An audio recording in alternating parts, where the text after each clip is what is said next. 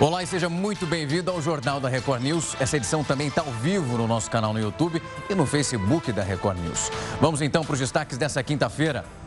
Agências do INSS reabrem, mas os médicos não aparecem e o governo ameaça descontar o salário. E como esse serviço, de fato, afeta a vida do cidadão. Governador do Rio de Janeiro, a comissão decide continuar o processo de impeachment contra o Wilson Witzel. Aceleração da pandemia. A Organização Mundial da Saúde está expressando uma preocupação com os casos de coronavírus na Europa. Novidades da Covid-19. O estudo sugere que as pessoas que usam óculos têm cinco vezes menos chances de contrair a infecção.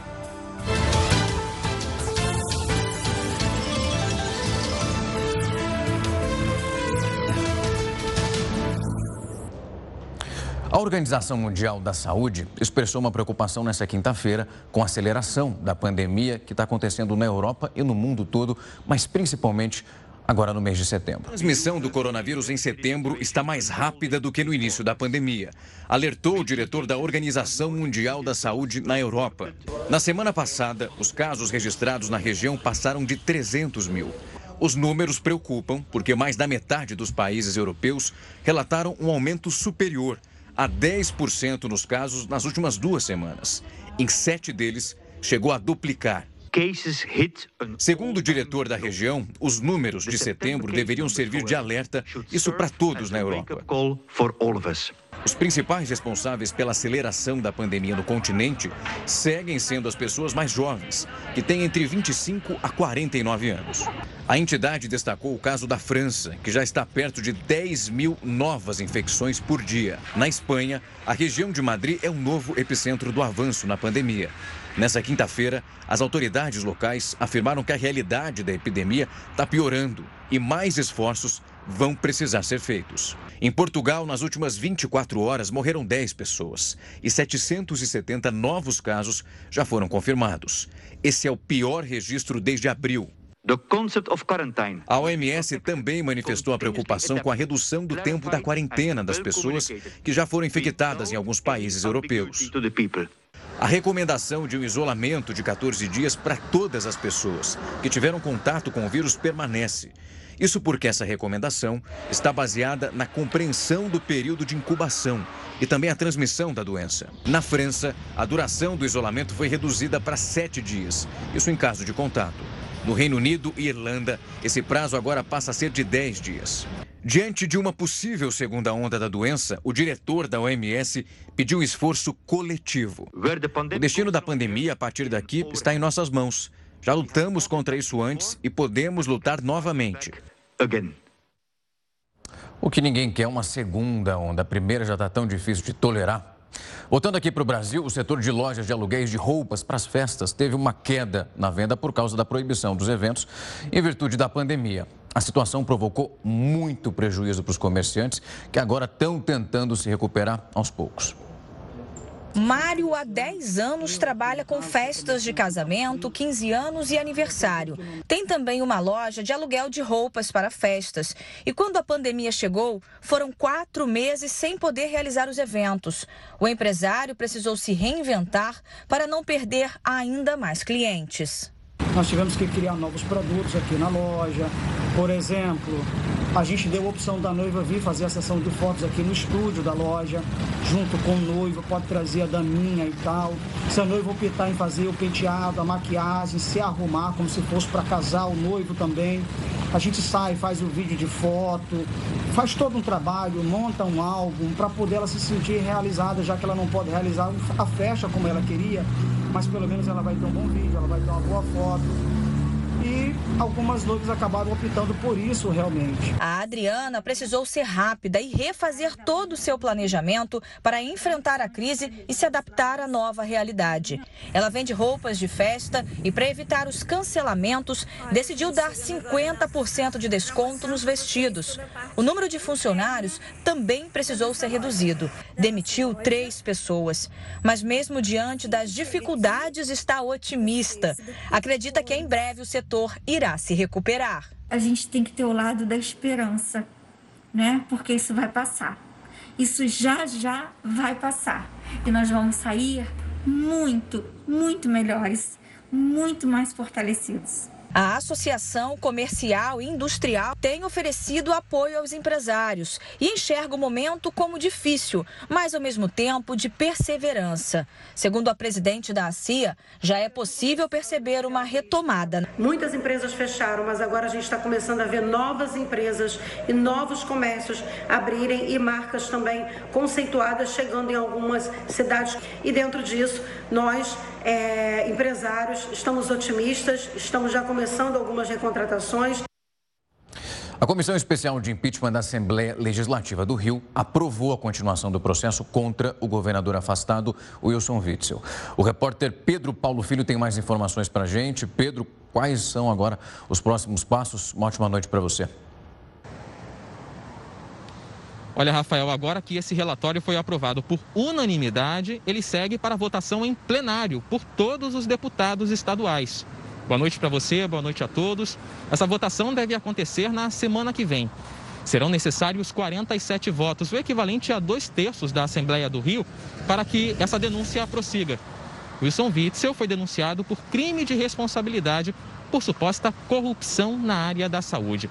Se o plenário também optar pela continuidade, Aí o processo segue para o Tribunal de Justiça, que vai formar um tribunal misto com cinco desembargadores e cinco deputados estaduais eleitos por sorteio.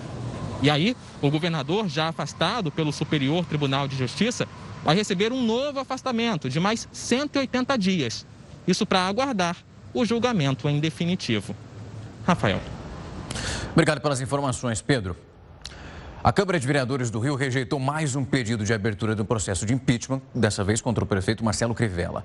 A sessão durou pouco mais de duas horas, 20 vereadores foram favoráveis, mas 24 consideraram que não havia qualquer motivo para aceitar esse processo.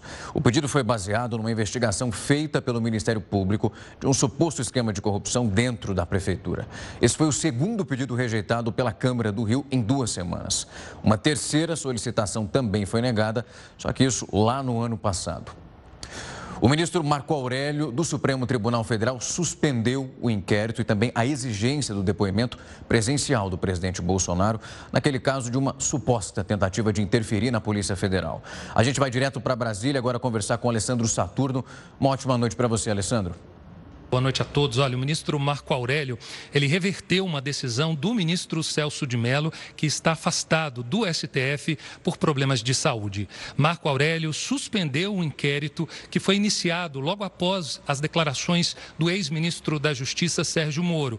Ele decidiu esperar uma decisão do plenário da Corte. A data do julgamento ainda deverá ser definida pelo presidente do Supremo, o ministro Luiz Fux. No recurso, a Advocacia Geral da União União pediu que o presidente Jair Bolsonaro tenha o mesmo tratamento dos demais presidentes, ou seja, que dessa forma ele preste o depoimento por escrito. Obrigado pelas informações, Alessandro. E as eleições desse ano estão cada vez mais próximas e nós temos trazido aqui alguns pontos que são extremamente importantes. O Heródoto tem algumas informações sobre aquela relação entre o eleitor e o candidato que o pessoal tem que ficar de olho, né, Heródoto? Uma ótima noite para você. Ô, Rafa, tem que ficar de olho. É, é um olho no gato e outro olho lá na, no peixe. É, não é? É. Primeiro, essa é uma, lembrou bem, veja bem, porque primeiro é, é uma eleição que tem uma pandemia pela frente aí. E segundo, é uma eleição, como as outras, onde algumas pessoas são privilegiadas. Elas já saem na frente mesmo sem fazer campanha. Então a gente precisa prestar bastante atenção nisso para poder escolher os melhores, como eu digo sempre aqui. Vamos lá então. Primeira informação é o seguinte: uh, nós temos aí para ver uh, que esse ano, esse ano, não vai ter 90 dias de campanha eleitoral, vai ter 45 dias. De, eu não sei se é muito ainda. Para mim é muito, eu não sei o que, que você pensa disso o que, que o pessoal que nos acompanha. Vai ter 45 dias de propaganda eleitoral. Rádio, televisão, internet já começou, né? Estão falando que é pré-campanha, mas já começou a campanha na internet. Lembrando que 45 dias termina quando? Na véspera, no dia 15 de novembro, que é o primeiro turno. Aliás, coincide com a proclamação da República do Brasil. E aí, então, nas eleições para prefeito, com cidade mais de 200 mil habitantes, se ninguém atingir 50 mais 1% dos votos, vai para o segundo turno. Se tiver segundo turno só para prefeito, para vereador não tem, hein? vai para o dia 9 de novembro. Agora vamos para a campanha do dia a dia. Bom, com a pandemia, o que acontece? Agora o, o, cidadão não pode mais chegar lá no bairro, dar tapinha nas costas de um, beijinho no outro, pegar a criancinha no colo para tirar foto, né? abraçar a velhinha, não vai poder fazer isso. Então, por causa da pandemia. Então, essas fotos todas que a gente acostuma ver, provavelmente não vão estar na internet. Se tiverem, pode ser que sejam, tenham sido tiradas antes da pandemia. Outra informação importante para a gente entender. Tem alguns que são privilegiados. Quem? Quem já tem mandato. Quem já é vereador. Quem já é prefeito. Esse cidadão tem cabo eleitoral pago por nós e ele está numa situação privilegiada. Ele tem a máquina pública a favor dele. Rafael, são celebridades. Por quê? Porque o cara não é conhecido todo mundo. É, não é? Celebridade está na TV, está nas redes sociais, está no rádio e por aí afora. E tem também a turma da web, que apareceram uma série de, de personalidades na web, já são conhecidas, e se, for, e se sai candidato a vereador, já sai, então, uma vantagem em relação em cima dos outros. Ok ou não? Não é uma coisa igual como a gente está vendo. Em todo caso, uma outra informação importante diz o seguinte: além disso, nós temos uma coisa importante. Qual é o programa eleitoral? Eu queria sugerir, tem uma opção de pergunta, vou sugerir só um agora. Para você fazer para o seu candidato a prefeito, seu candidato a vereador. Para que, que você quer ser eleito? Ou para que, que você quer ser reeleito? Se o cidadão titubear, meu amigo, vamos contar até 10 se vai votar nele ou não. Porque é uma pergunta direta. Afinal de contas, você quer ser eleito para quê? O cara tem que dizer direto. Aí ele ganha a nossa confiança, senão, não ganha. E a última informação que eu tenho aqui é que a gente precisa escolher sempre os melhores. Nós vamos ter 5.770 prefeitos sendo eleitos e cerca de 57.930 vereadores pelo país afora. Olha que nós temos vereador também aí, quase 58 mil vereadores. Então, esse é mais um passo para a gente criar nossa condição de cidadão e, como cidadão, escolher os melhores para governar e dirigir as nossas cidades, Rafa. De olho ali na turma, que todo mundo precisa ficar. Se o cidadão não sabe nem por que ele quer entrar na política, então é melhor de fato nem entrar. Até daqui a pouco, Heródoto. A gente vai agora com a opinião do colunista Rodrigo Constantino. A ditadura de extrema esquerda, comandada por Nicolás Maduro, foi responsável por assassinatos extrajudiciais e uso sistêmico de tortura, concluiu uma missão independente estabelecida pelo Conselho de Direitos Humanos das Nações Unidas, após investigar mais de 200 casos individuais de violações de direitos humanos que ocorreram na Venezuela a partir de 2014. E olha que a ONU, em especial o Conselho de Direitos Humanos, não é exatamente imparcial, pois costuma aliviar bastante a barra de regimes socialistas. Um relatório da missão, publicado nesta quarta-feira, identificou padrões de violações e crimes altamente coordenados e cometidos de acordo com as políticas do Estado, com conhecimento ou apoio direto dos comandantes e altos funcionários do governo, inclusive, óbvio, do ditador Maduro e dos seus ministros. A missão encontrou motivos razoáveis para acreditar que as autoridades venezuelanas e as forças de segurança planejaram e executaram graves violações dos direitos humanos desde 2014, algumas das quais, incluindo execuções arbitrárias e o uso sistemático de tortura, constituem crimes contra a humanidade, disse Marta Valinas, presidente da missão. Nada novo sob o sol. Todo experimento socialista, sem exceção, resultou na mesma tragédia pois os meios levam inevitavelmente a esse destino. Ao concentrar tanto poder arbitrário no governo, ao abolir a liberdade econômica, mata-se junto à liberdade política e se instaura um regime de opressão, terror e medo, que espalha apenas miséria. Foi assim em todo o país que flertou com a utopia comunista. Mas os seus adeptos insistem que o problema não está na essência do troço, e alguns ainda tentam jogar Maduro e a Venezuela para a direita. A velha e surrada desculpa de que deturparam Marx. Balela. O que chama atenção, porém, é o silêncio ensurdecedor da patota humanista. Por onde andam Marcelo Freixo, Lula, Jean Willis e tantos outros ávidos por denunciar qualquer indício de abuso em governos de direita? Sumiram! O jornalista Guilherme Fiuza chegou a ironizar. Os crimes de Nicolás Maduro contra a humanidade foram reconhecidos pela ONU, mas os empáticos do Zoom não viram nada. Eles estão ocupados patrulhando quem vai à praia. De fato, as prioridades dessa turma, que se diz tão preocupada com a vida humana e com as minorias, são bem esquisitas, né? Para dizer o mínimo. O governo federal zerou o imposto de importação de vacinas contra a Covid-19. É a segunda vez que essa medida já é adotada. Essa alíquota zero, agora vale até o dia 30 de outubro, substitui a resolução anterior que permitia a importação sem impostos até o final desse mês. Com o objetivo de facilitar esse combate à pandemia, o texto também estabelece tarifa zero para os produtos importados necessários no tratamento dos pacientes, como soros e também compostos vitamínicos. E de acordo com um levantamento feito por uma plataforma da Organização Mundial da Saúde, o câncer é a maior causa de morte não violenta de crianças e também adolescentes no mundo inteiro. Anualmente, são mais de 319 mil novos diagnósticos em crianças e também adolescentes, ali até na faixa de 19 anos de idade. Só no Brasil, são 2.565 mortes por ano e, de acordo com o Instituto Nacional de Câncer, 8 entre 10 crianças e adolescentes diagnosticados com câncer podem sim ser curados se o diagnóstico for feito ali de maneira bem precoce. Quanto antes encontrar, mais fácil de tratar. 10 milhões e 300 mil brasileiros passaram fome. O dado triste esse. Isso entre 2017 e 2018. Essa informação foi divulgada pelo IBGE. A região norte é a principal afetada e a fome está relacionada principalmente com essa crise econômica no período que a gente está vivendo.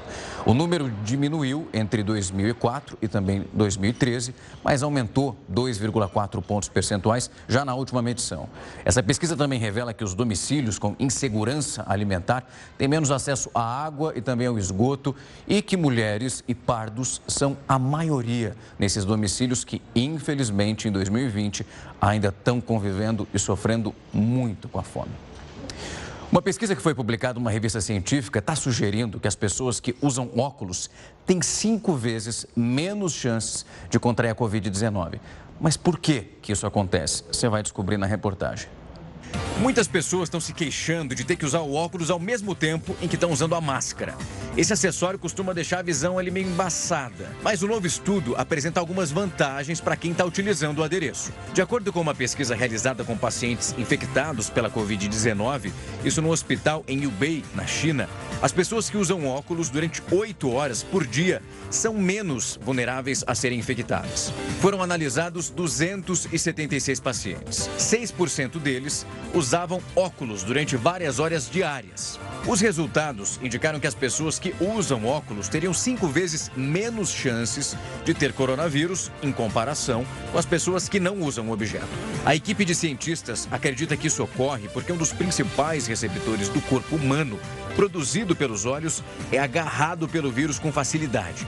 Sem a presença dos óculos, esse receptor fica mais exposto, tornando o órgão um dos principais alvos do vírus. E é por esse motivo que eles acham que o uso do acessório seria capaz de bloquear a passagem do coronavírus. Os autores do estudo sugerem que essa descoberta forneça ainda mais evidências para que os profissionais de saúde usem algum tipo de proteção nos olhos. Proteção, mesmo óculos convencionais como o que eu estou usando, eles podem ajudar a proteger contra qualquer tipo de infecção. No caso específico é, do coronavírus, a vantagem de você estar tá com óculos é principalmente em relação às, às microgotas, né, que são emitidas principalmente quando nós falamos. O estudo ainda é inicial e foram solicitadas pesquisas mais aprofundadas para identificar se realmente existe algum benefício adicional em usar óculos ou então outras formas de proteção dos olhos em ambientes públicos. Mas, claro, tudo isso deve ser combinado ao uso de máscara, higienização das mãos e, claro, com o distanciamento social. Melhor ficar com óculos embaçados do que pegar o coronavírus, né? As agências do INSS reabriram, mas os médicos não apareceram. Como a falta desse serviço agora está afetando o cidadão? Você vai ver e vai entender tudo isso no próximo bloco. Não sai daí. Gente está de volta e o Ministério da Economia marcou uma reunião de última hora, no início da noite, com a participação do ministro Paulo Guedes e também de toda a equipe dele. Esse encontro acontece em meio àquelas especulações sobre a permanência de alguns secretários no próprio governo. A repórter Lívia Veiga tem mais informações direto de lá. Boa noite para você, Lívia. Olá, Rafael, boa noite. Esta reunião estava fora da agenda e é a segunda desde ontem à noite, quando o ministro Paulo Guedes, secretários e assessores especiais do ministério se reuniram por mais de quatro horas. Hoje à tarde, Paulo Guedes era esperado em um evento da Confederação Nacional da Indústria, mas não compareceu porque foi ao Palácio do Planalto acompanhado pelo secretário especial Valderi Rodrigues. Esta semana, o presidente Bolsonaro reclamou de uma declaração de Rodrigues em que disse que a equipe econômica chegou a estudar o congelamento de benefícios, como aposentadorias e pensões, para compensar a criação do programa Renda Brasil. Desde então, a equipe econômica vem se reunindo para alinhar o discurso. De Brasília, Lívia Veiga. Obrigado pelas informações, Lívia. E hoje não foi um dia fácil para os governadores. Nessa quinta-feira, a Assembleia Legislativa de Santa Catarina realizou duas votações para decidir se prosseguem ou não com o processo de impeachment do governador do estado, Carlos Moisés, e também da vice dele. O repórter Eduardo Cristófoli acompanhou as votações e vai contar exatamente para a gente esse resultado. Eduardo, uma ótima noite para você. E aí, qual foi a decisão? Boa noite para você, boa noite a todos. A Assembleia Legislativa decidiu aprovar a continuidade dos dois processos, tanto em relação ao Carlos Moisés, né, o governador aqui de Santa Catarina, quanto em relação a Daniela Rainer, que é a vice-governadora. A votação terminou há pouco. Essa sessão durou mais de seis horas, né? teve muitas discussões e, basicamente, se viu, né, o que foi relatado aqui, é que essa decisão é resultado do afastamento do governador da Assembleia Legislativa. Carlos Moisés foi eleito na onda do Bolsonaro, com 71% dos votos.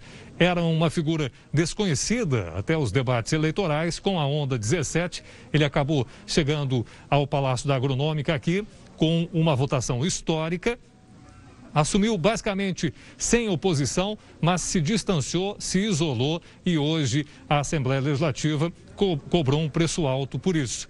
Ele foi denunciado, juntamente com a vice, por crime de responsabilidade, por ter equiparado o salário dos procuradores do Estado aos procuradores aqui da Assembleia e ter feito isso com uma medida administrativa, sem a autorização dos deputados.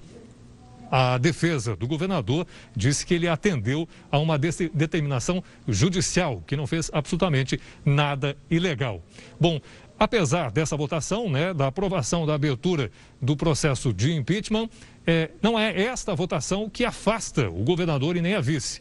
É, isso vai depender agora de uma comissão mista formada por cinco desembargadores e cinco deputados. Então, feita a votação, agora a Assembleia tem dois dias para notificar o governador e a vice.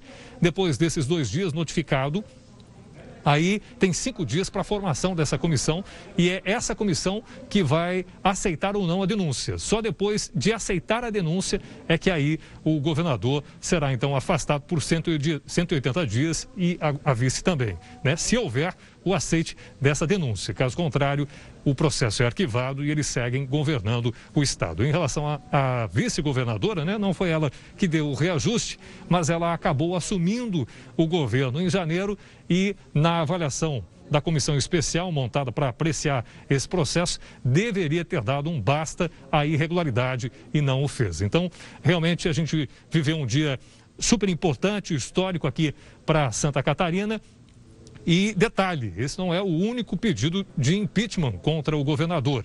É, esse foi o primeiro que chegou até esse estágio né, de votação no plenário, mas tem um outro pedido em andamento e um terceiro em análise. Né? Para se ter uma ideia, foram oito pedidos protocolados aqui na, na Assembleia, é, quatro deles foram arquivados. A gente tem um agora chegando a esse estágio no plenário, tem um em análise e ainda outro correndo paralelamente, esse outro em função da compra de respiradores.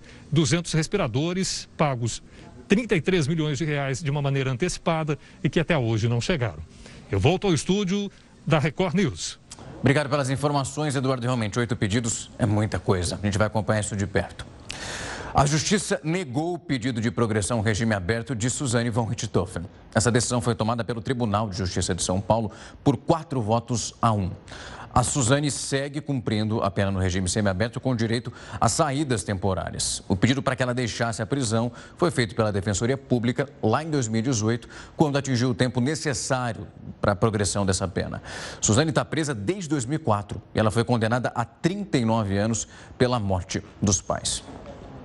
Vamos tocar num assunto delicado agora extremamente importante. O atendimento nas agências do INSS sem a realização das perícias está complicando a vida de muita gente. Mas, de fato, o que deve ser feito nesse momento? Qual o risco de perder o benefício?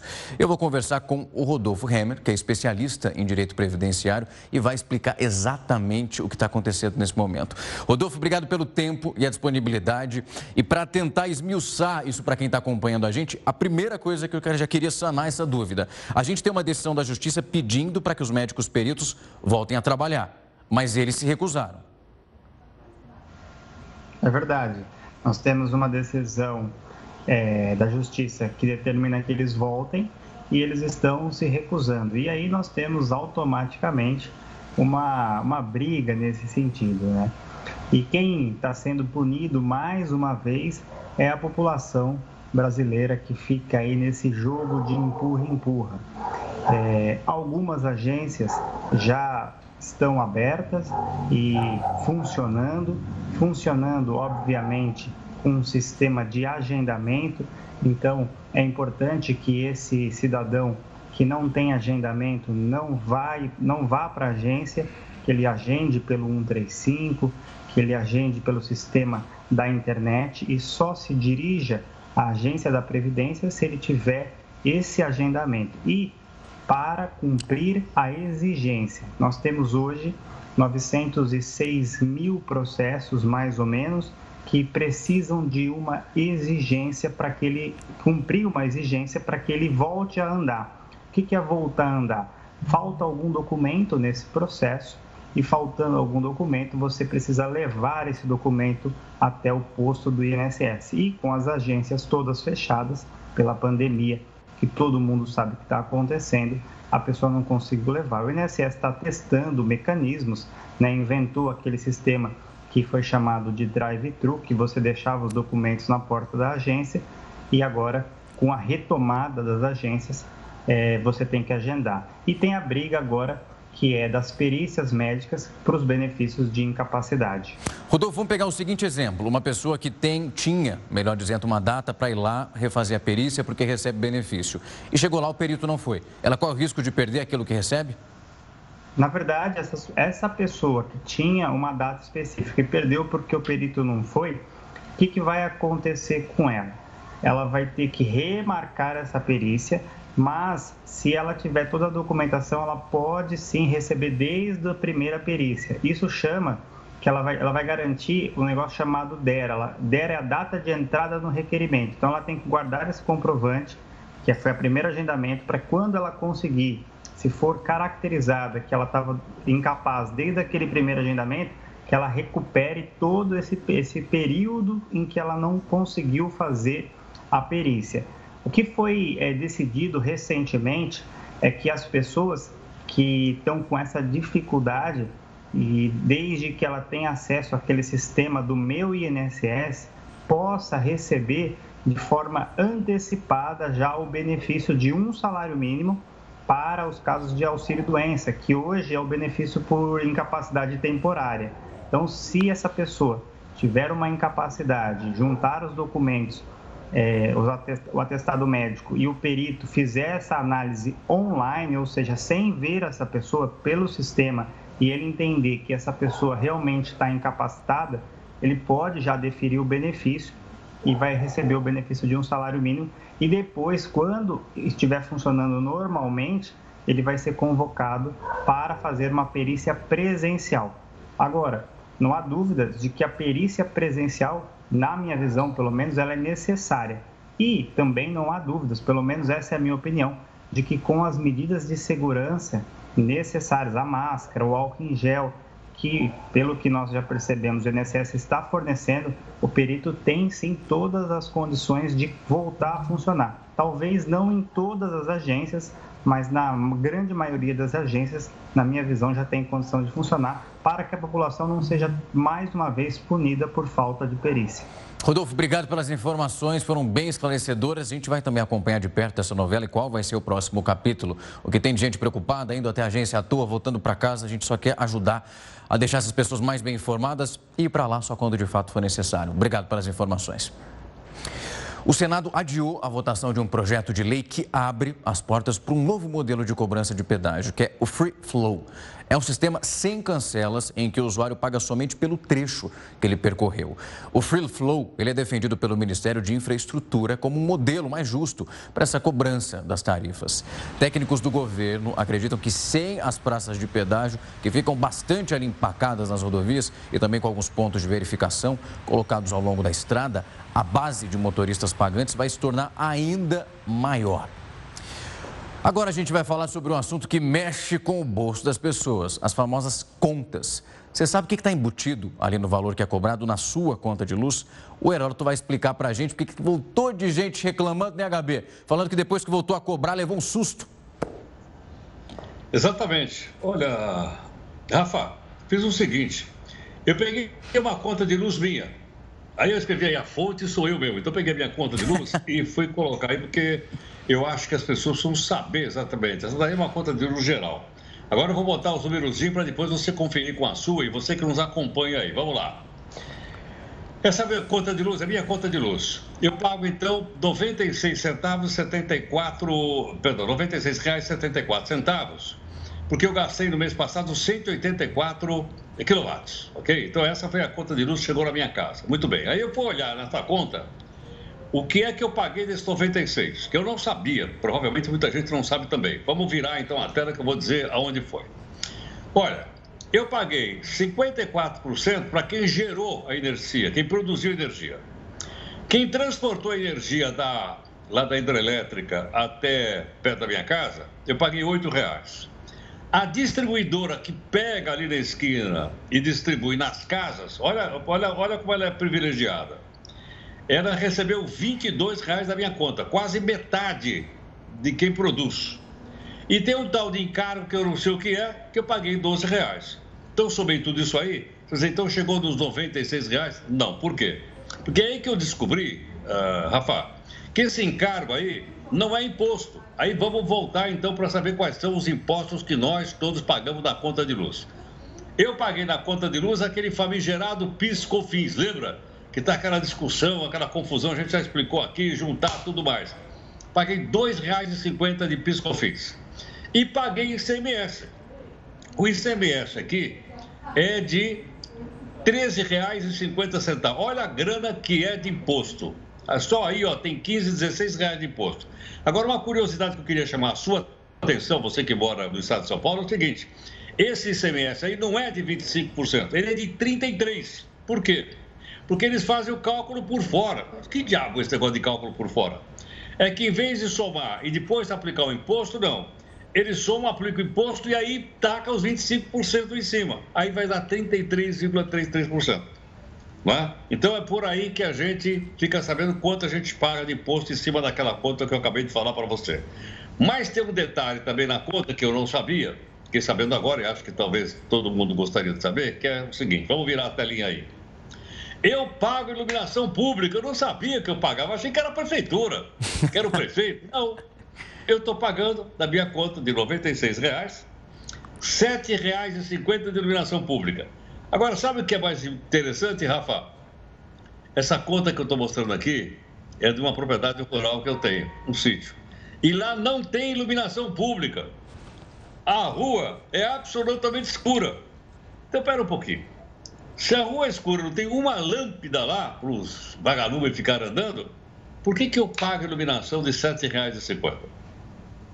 Olha só o que, que a gente descobre olhando uma simples conta, para saber quanto eu pago de imposto e eles cobrando de mim uma iluminação pública que não tem lâmpada lá não. É isso aí. E tem que reclamar, Heródoto, porque, ah, só sete reais, sete reais faz uma diferença danada. Se você não está usando o serviço, como que ele vai ser cobrado de você? É ficar atento e de olho nessas contas para não marcar bobeira. Até daqui a pouco, Heródoto. Até mais. E o programa da Sociedade Brasileira de Cirurgia Bariátrica quer aumentar a segurança para a realização do procedimento no país. Os detalhes desse tipo de cirurgia você vai ver daqui a pouco.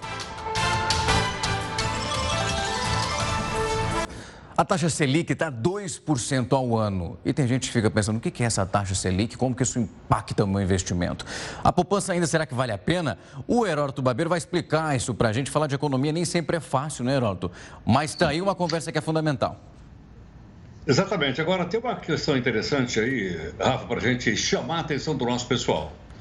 É, nós tivemos uma quantidade imensa de pessoas entrando para a Bolsa de Valores. Uma coisa inacreditável, nunca aconteceu na história do nosso país. 900 mil pessoas passaram a aplicar na Bolsa de Valores. Agora, por quê? Porque, logicamente, todo mundo ficou sabendo o seguinte: o Banco Central manteve essa semana a taxa Selic, aquela taxa de referência de juros, a 2% ao ano. Isso é uma coisa absolutamente histórica.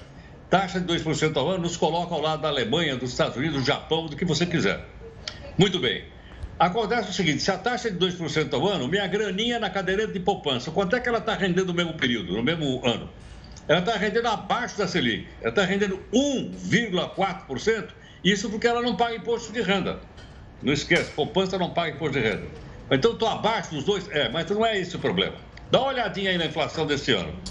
A inflação desse ano, aproximadamente, vai ficar em 2% ao ano, quase o preço lá da Selic. Mas se a minha poupança está rendendo 1,4, quer dizer que eu vou perder dinheiro? Bom, se eu deixar o meu dinheiro esse ano na poupança, vou perder, porque a inflação vai ser de 2 e eu vou receber 1,4. Não, espera um pouquinho. Tá bom. O gerente do meu banco lá falou que tem um tal de certificado, depósito bancário, ele falou que é muito bom, etc. Quanto é que paga isso? Olha quanto está pagando. 1,65% em 12 meses. Se a inflação é de 2%, eu vou perder dinheiro também no CDI. Então, o que acontece? Eu tenho que sair do chamado, procurar outro tipo de investimento. Né? Por exemplo, suponha que eu é, entre lá no Tesouro Direto, é, é, um tipo chamado Tesouro Direto mais IPCA. IPCA aí quer dizer inflação, ok ou não? Aí eu vou pegar 3% ao ano, vou ficar um pouquinho acima da inflação, mas em compensação, os prazos esticaram muito. Dizer, mas se eu contratar com prazo grande, eu não posso aí? Pode. Só que tem momentos que você pode sair ganhando e tem momentos que você pode sair perdendo. Precisa ficar no máximo cuidado com isso. Então, o que está acontecendo? Para quem prefere uma, uma, aplicação, vamos dizer assim, é, estável, está tendo que esticar o prazo, está tá tendo que deixar a grana muito tempo mais lá para poder inflação. Ou então fazer aquilo que eu falei no começo agora, que é a nossa última informação. Se você por exemplo, é, entra na renda fixa, que é mais segura, claro, sem dúvida alguma. Mas acontece que agora a aplicação tem que ser, para ser rentável, hein? Ficar mais ou menos dois anos e meio lá sem retirada. Se você retirar, como eu disse, você corre o risco de perder ou de ganhar. Olha, o, olha como é importante isso tudo para a gente que está acostumado com renda fixa, com caderneta de poupança. Vai dizer, bom, e como é que eu vou ganhar dinheiro? Volto lá no começo dessa nossa conversa entrar na Bolsa de Valores. Aí a renda é variável. Variável quer dizer, ela pode subir, mas ela pode descer também. Ok? Não? Então, tomar o máximo cuidado com essa história de Bolsa de Valores. É melhor entrar num fundo onde tem a Bolsa de Valores. Porque as pessoas, para entrar e jogar na Bolsa de Valores, tem que ter sangue frio. Viu, Rafa? Mais ou menos assim como tem a torcida do Corinthians cada vez que o time joga. Se ele não tiver sangue frio, ele não consegue ver o nosso Coringão jogar até o final, sinceramente. Pois é, aguenta coração, viu, Herói? Até ficar ali, ó, acompanhando. Valeu, até. A Sociedade Brasileira de Cirurgia Bariátrica está colocando em prática um programa para poder aumentar a segurança para a realização do procedimento no país. Mas como que é feita essa cirurgia bariátrica? E esse programa realmente ele é válido como a gente vai entender o que está acontecendo. Tenho certeza que você já deve conhecer alguma pessoa que passou por um procedimento como esse, acabou ganhando muito peso e a única alternativa foi realmente parar na mesa de cirurgia. Mas existe um procedimento muito longo até a gente chegar nessa medida. São feitas entrevistas, a pessoa, se ela realmente excedeu muito, mas de maneira muito forte aquele limite ali, ela vai precisar passar por uma dieta, emagrecer e depois passar por esse processo. Sem falar que da parte psicológica, que ela tem que ser realizada logo depois ali do início, do meio até o final do tratamento. Até porque algumas pessoas têm um certo tempo para conseguir se adaptar a isso. Eu vou conversar então com Luiz Vicente Berti, ele que é diretor científico da Sociedade Brasileira de Cirurgia Bariátrica Metabólica, já aparece aqui na minha tela. Doutor, obrigado pelo tempo e a disponibilidade. Eu já lanço a minha primeira pergunta para o senhor. Para a gente chegar ao ponto de uma cirurgia bariátrica, eu imagino que o paciente precisa ali ter alguns requisitos necessários para isso. Claro, a, a, cirurgia bariátrica metabólica, ela hoje ela é para aquela pessoa que tem uma obesidade, né, que ela não consegue mais controlar os tratamentos clínicos normais. A gente pode colocar, por exemplo, uma pessoa que tem aí 100 quilos e tem 1,60m, essa pessoa ela tem uma obesidade tão grave que os tratamentos convencionais não consigam, não consigam é, suprir todas as necessidades que ela tem. Então, a cirurgia bariátrica hoje ela é o único tratamento eficaz e comprovado para aquelas pessoas que têm aquela obesidade severa, aquela obesidade mórbida, ou seja, que tem um índice de massa corpórea muito grande. E também para aquelas pessoas que não têm uma obesidade tão grande, mas têm um diabetes, que é uma doença gravíssima, uma doença que faz a gente perder a visão, que faz a gente perder, ter derrame, ter infarto. Essas pessoas também podem ser operadas é, não, não, não, não precisa ser tão obesas, mas também pode ser. Por isso que se chama hoje cirurgia da obesidade e cirurgia obesa, metabólica, cirurgia bariátrica e cirurgia metabólica. Então, nós não estamos falando daquela pessoa que precisa perder 5 quilos, ou aquela pessoa que tem um diabetes bem levinho, que um remédio, uma boa dieta, por e um, e um controle normal. Estamos falando daquelas pessoas que já têm uma doença tão grave que os remédios não consigam mais ser suficientes para tratar. Aí sim a cirurgia bariátrica metabólica ela pode entrar e ser uma terapia muito boa para esses pacientes. Doutor, eu já ouvi, imagino que o senhor também já deve ter ouvido alguém comentando: ah, é uma cirurgia complicada, dá medo, ela tem os seus riscos. É realmente uma cirurgia perigosa, não só ali o procedimento, mas também o pós, né? Que é um, não é um processo curto. Não, a cirurgia hoje ela é muito segura. É, o Brasil hoje ele é ele é hoje o segundo país no mundo que mais realiza essas cirurgias. Então, os índices de complicações da cirurgia são menores do que 0,01. Sabe o que é isso? Em 100 pessoas, nenhuma vão ter um problema sério, desde que essas pessoas procurem aquelas pessoas que são cirurgiões chamados bariátricos e metabólicos. Ou seja, aquele cirurgião que vai a congressos, aquele cirurgião que tá, se dedica a fazer a cirurgia bariátrica metabólica. E nós, da Sociedade Brasileira de Cirurgia Bariátrica e Metabólica, estamos lançando agora uma, uma, um selo de, de, de para aquele paciente que é obeso, aquele paciente que tem uma, um diabetes que precisa de um, de um, tratamento cirúrgico, ele possa saber que aquele médico ele não é melhor ou pior do que outro médico. É um médico muito mais preparado, ou seja, ele vai a congressos, ele estuda, ele ensina outras pessoas a fazer a cirurgia, ou seja, é um médico que se dedica fazer a cirurgia bariátrica metabólica. Então isso é muito importante. A cirurgia ela é muito segura. Ela é muito mais segura até do que uma cirurgia da vesícula, que a gente, que a gente faz a colecistectomia. Os estudos mundiais mostram que uma cirurgia de vesícula tem 0,5% de complicações. E a cirurgia bariátrica e metabólica, desde que seja feita por cirurgiões que são é, uma área de atuação que é quase uma especialidade de fazer essas cirurgias, ela é menos do que 0,01%. Ou seja, é uma cirurgia muito segura. E o paciente precisa ter essa segurança. Doutor, obrigado pelo tempo e pelas informações e até breve. E com as temperaturas mais altas, os mosquitos que transmitem a dengue estão se proliferando bem mais fácil. É preciso tomar cuidado. E os detalhes você vai ver no próximo bloco. Não sai daí.